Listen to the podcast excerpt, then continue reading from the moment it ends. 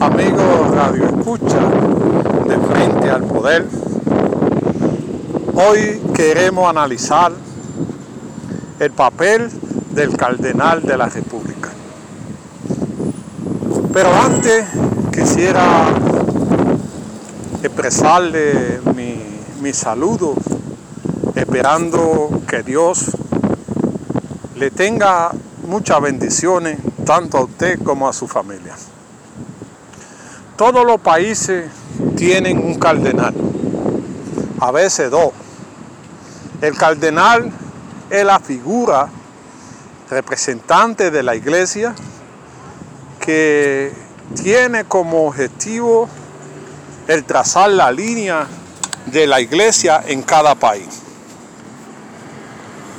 El cardenal es una voz que es escuchada por miles de personas y tiene una influencia en la sociedad que todo el mundo admira. Pero en los últimos tiempos, los cardenales, principalmente el de República Dominicana, han mantenido el silencio ante la problemática que atraviesa la sociedad dominicana. Y opina a veces de temas concernientes a la democracia, a la inseguridad, a la familia y a otro tema, teniéndolo como referencia para algunos puntos específicos. Pero, ¿qué pasa? Hay casos que la iglesia se ha quedado en silencio ante lo atropello que hace el gobierno contra la sociedad en general. La iglesia tiene que estar al servicio del pueblo, cercana a la comunidad. Y hay temas que arropan la misma iglesia, como son las violaciones de niños, la, otro escándalo que se han visto envuelto figuras de la iglesia, que ha hecho que la sociedad se aleje de la iglesia y esto es algo muy preocupante. Cuando el pueblo se aleja de la iglesia, no indica que se está alejando de Dios, porque usted puede ser creyente sin tener una religión, porque Dios no tiene intermediario.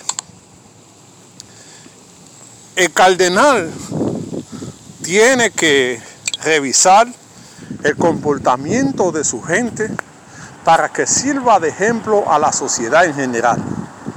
De nada ustedes eh, puede hablar de, de violaciones de niños cuando en su seno hay gente que han cometido ese problema. No puede hablar de, de democracia cuando en su iglesia la democracia no es significativa. Hay que hacer una transformación de la iglesia. Hay que buscar la fórmula de acabar con el celibato para que la iglesia tenga autoridad de hablar de familia porque sabe que tener una familia. El cardenal no puede guardar silencio ante estos temas porque ayuda a la sociedad a tener un punto de vista.